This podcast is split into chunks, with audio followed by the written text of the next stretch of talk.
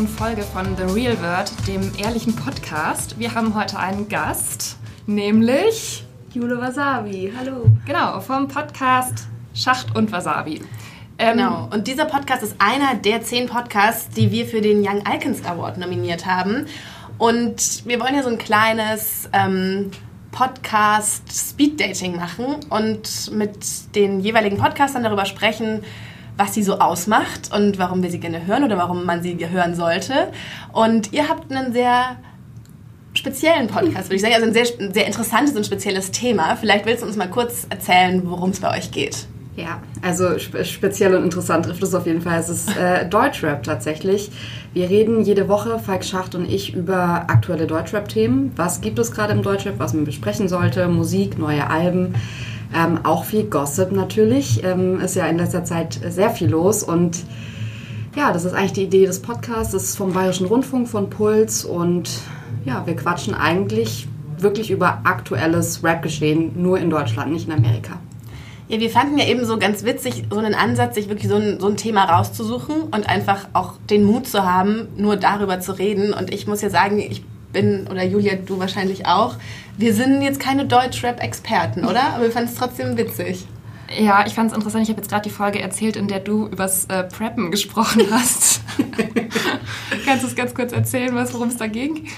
Ja, also es fing an mit einem sehr wilden Tweet von Cool Savage, der geschrieben hat, 2020 gibt es einen Bankencrash und alles ist zu Ende und wir brauchen Imker und Banker und wie es dann halt so ist, klar, wir haben einen Rap-Podcast, aber es gibt so viele Themen, weil Rap irgendwie, wir sagen immer so, der Spiegel der Gesellschaft ist und es sind eigentlich alles Themen, die auch die Gesellschaft irgendwie beschäftigen oder auch nicht, weil Preppen ist jetzt natürlich wirklich so ein Thema, also sich vorbereiten auf einen Weltuntergang in irgendeiner Form. Ähm, ist natürlich, ja, es hat meinen Nerv getroffen. Ich war sofort auch so, ich habe das Buch Blackout von Mark Ellsberg gelesen und war so voll drin und konnte Chris Savage verstehen. Die Idee unseres Podcasts ist aber wirklich, dass wir uns reiben, dass wir sehr konträre Meinungen haben und Fall konnte es gar nicht verstehen und war so, wieso sollte man nicht einfach auf seinem Dach sitzen und der Sonne entgegen äh, trosten und einfach sterben wollen, wenn, der, wenn die Welt untergeht. Und ich war so, ich muss sammeln und äh, Imkerfähigkeiten mir erlernen, wie Chris Savage das fordert. Oh Gott, ja, ich würde auch, glaube ich, mir einen, einen Keller graben und da alle Medikamente. Ich bin ja so ein bisschen ah, ich habe Angst vor Krankheiten. Ah. Ja, ich habe sogar hier zu dieser Podcast-Aufnahme so ein ganzes Ding, ich äh, zeige das gerade, voller mhm. Medikamente dabei. Oh, da bin ich jetzt ein bisschen neidisch, weil ich bin ja. gar nicht im Medikamenten-Prepping drin. Ich ja, das ist aber eine neue Idee jetzt. So, ja, da wäre ich der Experte. Hm. Ähm, wie kam es eigentlich dazu, dass ihr beide zusammen den Podcast macht? Weil, also Falk ist ja auch ein bisschen älter als mhm. du. Ja, ist ja manchmal so ein bisschen Kampf der Generationen auch. Ich glaube, es fasst aber relativ gut, unser Podcast fasst das gut zusammen, was gerade auch im Deutschrap ist. Es ist jetzt einfach schon 25 Jahre alt, mhm. dieses Business.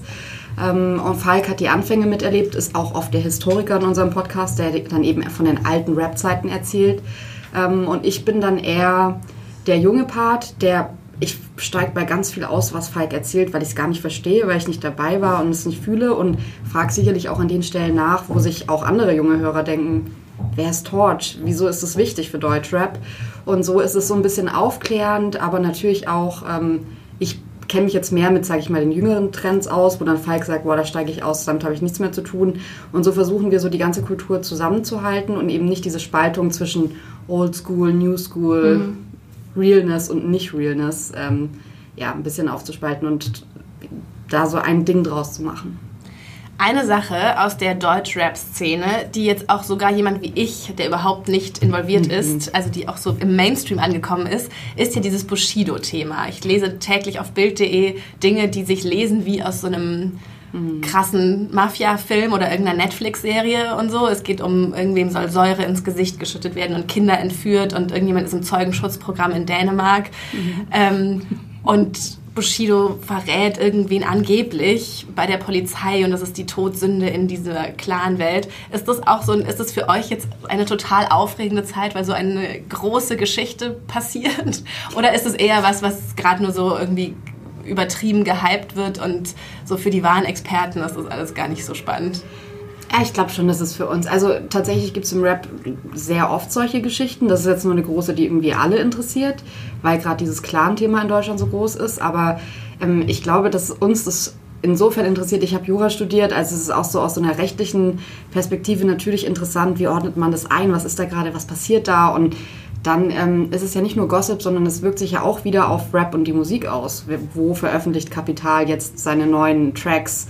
Wird Bushido nochmal Musik machen? Und das interessiert dann auch wieder die Rap-Fans. Also es ist auch bei uns ein Riesenthema und es fühlt sich gerade auch so ein bisschen an wie Weihnachten, weil natürlich ähm, jede Woche an allen Ecken was passiert und jetzt auch irgendwie die Bild oder große Zeitungen einsteigen und natürlich neue Infos rauskriegen, die wir jetzt im Rap so gar nicht rauskriegen würden, weil das nicht unsere Art ist, so Journalismus zu machen. Ähm, was aber natürlich trotzdem interessant ist, weil es halt so Futter und Feuer ist und die ganze Sache am Leben hält. Also ich finde es sehr spannend. Falk würde vielleicht jetzt hier auch was anderes sagen. Das ist so spannend. aber er hat jetzt keine Chance. ja, dann müssen wir vielleicht noch kurz dazu sagen, er sollte eigentlich auch kommen, aber er ist im Zug stecken geblieben. Ja. Also, schade. Wie das halt oft passiert.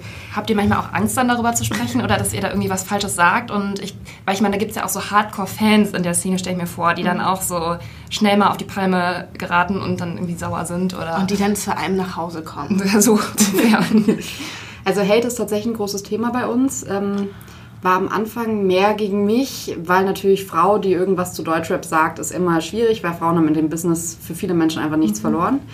Ähm, und auch sonst, wenn Falk mal einen Namen falsch ausspricht oder so, dann kommen die Leute aus ihren Ecken und dann wird es nicht freundlich gesagt, sondern dann sind wir halt schon wieder im Rap- und Hip-Hop-Bereich, da wird beleidigt. Ähm, wir haben uns aber beide daran gewöhnt, finden es trotzdem toll, dass die Leute so eine Meinung dazu haben und sich äußern wollen und lassen das dann, wenn es jetzt nicht super beleidigend ist, auch einfach so stehen und diskutieren mit den Menschen, was ich eigentlich besser finde, als zu sagen, im Deutschrap beleidigt man sich nur, deswegen ist das irgendwie nicht mein Business, sondern sich mit den Leuten einzulassen, zu sagen, hey, du kannst mir gerne sagen, dass du das jetzt gerade nicht so gut findest, aber ähm, nicht auf diese Art und Weise. Und bei Rappern ist es schon so, wir wissen, glaube ich, beide, was wir sagen können und was nicht. Und manchmal holt man sich dann trotzdem irgendwie einen blöden Spruch oder kriegt mal irgendwie in einem Lied eine gedrückt wegen dem Podcast, aber das ist okay, das hält man aus. Hast du denn, weil du sagst, dass es auch für dich als Frau schwierig war, hast, hast du denn gemerkt, dass du so im Laufe der Zeit dir irgendwie Respekt erarbeiten konntest, weil die gemerkt haben, auch wenn sie eine Frau ist, kann sie dazu was Fundiertes sagen? Also funktioniert das dann, dass man durch, durch Inhalt überzeugt? Ich glaube in vielen Bereichen schon. Also gerade sowas, es gibt ja so auch einen akademischen Rap, wo wenn man dann irgendwie Inhalte hat, das macht schon Sinn. Wobei die Szene schon sehr schwierig funktioniert. Man kann es nicht so steuern. Das ist nicht mit. Ich glaube, langsam ist es bei uns. Wir haben jetzt gerade irgendwie die 100. Sendung gehabt. Die Leute merken, die bleiben da, die reden weiter drüber. Ich kann die nicht irgendwie abwählen oder so. Ähm, es ist ein bisschen etablierter, aber es ist trotzdem einfach schwierig, weil Rap und ähm, Deutschrap-Journalisten schon immer ein sehr gespaltenes Verhältnis zueinander haben, weil die Künstler eigentlich gerne heutzutage lieber über ihre eigenen Kanäle senden, ohne kritische Nachfragen zu haben oder Kritik zu bekommen was ich schade finde, weil ich mir denke, Deutschrap ist viel zu groß inzwischen und viel zu ähm, kritikfähig, als dass man nicht irgendwie mal sagen könnte, wenn einen was nicht stört, äh, wenn einen was stört. Und ich verstehe es nicht ganz, aber es ist, es ist eine schwierige Sache noch mit der Etablierung.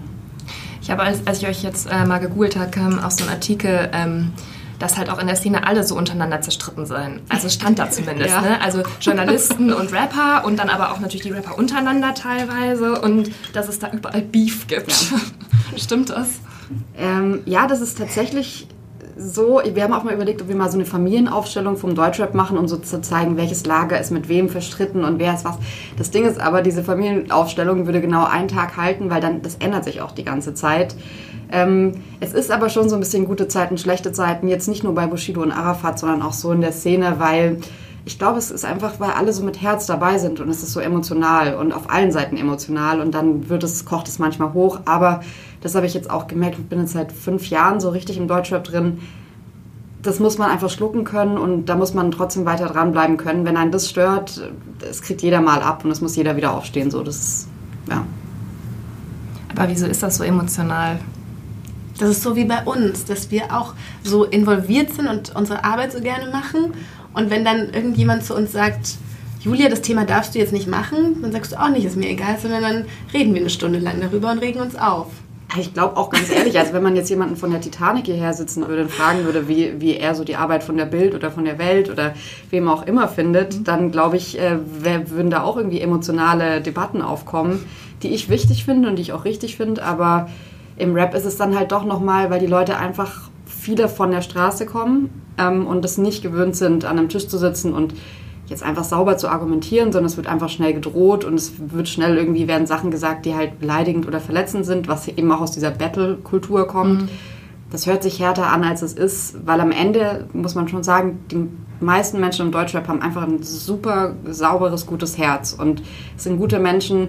Sie machen nur manchmal Dinge, die ein bisschen anstrengend sind, aber ich finde es liebenswert. Ich finde, es hat halt Ecken und Kanten. Es ist mir lieber, als wenn alle so, wenn ich mir die YouTuber-Szene so von außen ansehe, fühle ich mich da immer so, wow, hier, man hört ja dann auch im Hintergrund, da kriselt und die mögen sich nicht, aber nach draußen ist es immer so vor der Kamera, hi, na, was geht? Und das finde ich im Rap eigentlich schon ziemlich ehrlich und cool. Das ist auch was, was wir sehr oft im Podcast äh, bei uns thematisieren. Mhm. Dieses gerade, wir sind ja auch viel mit Modebloggern und Instagram ja. und so zusammen.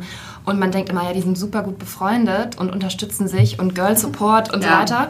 Und dann kommt immer raus, nee, gar nicht. Ja. Und eigentlich mögen sie sich gar nicht. Und dann ist man ja schon, auch wenn man, ja, man ist immer so ein bisschen enttäuscht, finde ich, wenn man dann so denkt, da ist irgendwie gar keine, gar keine echten Gefühle dahinter. Ja. ja. Was würdest du denn sagen, wenn man jetzt nicht so viel Ahnung von Deutschrap hat? Was sind so, sagen wir mal, die Themen, die man im Moment, womit man sich mal befassen sollte, damit man mal so ein bisschen mitreden kann zumindest. Zeugenschutzprogramm in Dänemark zum Beispiel. Also ich glaube auf jeden Fall, die ähm, Bushido- und Kapitalsache ist natürlich so gerade das Größte.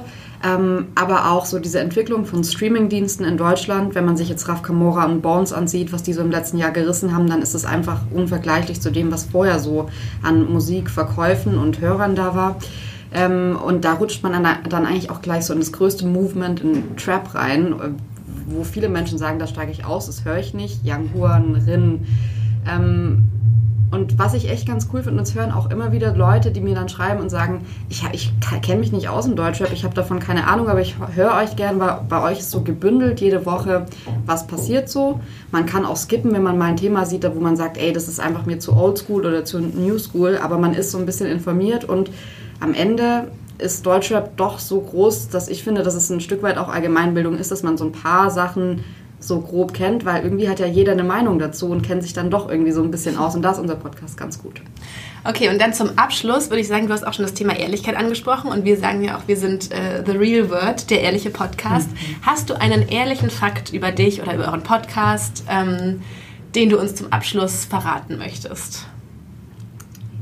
Ähm, ich weiß, sowas ist immer fies, sowas zu fragen, ohne es dem Menschen vorher gesagt zu haben, damit er sich irgendwas überlegen kann. Aber mir ist es eigentlich gar nicht so schwer, ja. weil ähm, ich finde immer, wenn die Leute mich so nach dem Podcast fragen, die haben ja alle so eine Meinung dazu, wo ich dann merke, komisch, so ist es bei uns eigentlich gar nicht. Und ich glaube, so unser unique Selling Point ist die Reibung zwischen Falk und mir. Und vielleicht ist das kleine Geheimnis, dass die Reibung manchmal gar nicht so da ist, aber dass wir beide gerne ähm, den anderen Standpunkt vertreten, einfach um diese Reibung aufrechtzuerhalten. Deswegen die Leute dann zu mir kommen und sagen, sag mal, hasst ihr euch eigentlich privat? Und wir sind so, nee, wir diskutieren einfach beide sehr gerne. Ich glaube, das ist das kleine Geheimnis, dass unsere Idee nicht ist, also es ist nicht so, dass wir uns nicht leiden können, sondern die Idee ist einfach, dass wir verschiedene Standpunkte aufzeigen und die Leute ähm, wählen können oder eine Meinung dazu haben können. Und die, dieser Standpunkt sollte so stark sein, dass die Leute positiv oder negativ sich aufregen. Und das ist so unser, unser kleines Geheimnis, das die Leute immer noch nicht so ganz ähm, durchschaut haben, was ich aber auch gut finde, weil sie so eben empört zu mir kommen und sagen, sag mal, was habt ihr da letzte Woche wieder gesagt? Das kann ja nicht sein. Äh, es regt mich richtig auf. Ja, so soll es sein. Vielleicht müssen wir auch öfter streiten. Julia ja. und ich sind immer sehr einer Meinung. In allem, in vielem. Ich werde dir jetzt öfter widersprechen. Na gut, also das war Jule von Schacht und Wasabi. Auf welchen Kanälen kann man euch abonnieren und folgen? Ja, ähm, ihr könnt uns folgen auf deinpuls.de slash shasabi. Das ist unsere Seite, wo wir auch alle Links raushauen. Dann sind wir auf Spotify, auf iTunes, auf Deezer, auf YouTube und in der ARD-Mediathek und natürlich auf puls.de beim Bayerischen Rundfunk. Wunderschön. Vielen Dank, dass du da wir warst. Wir sind da auch überall, nur nicht auf den ARD-Sachen.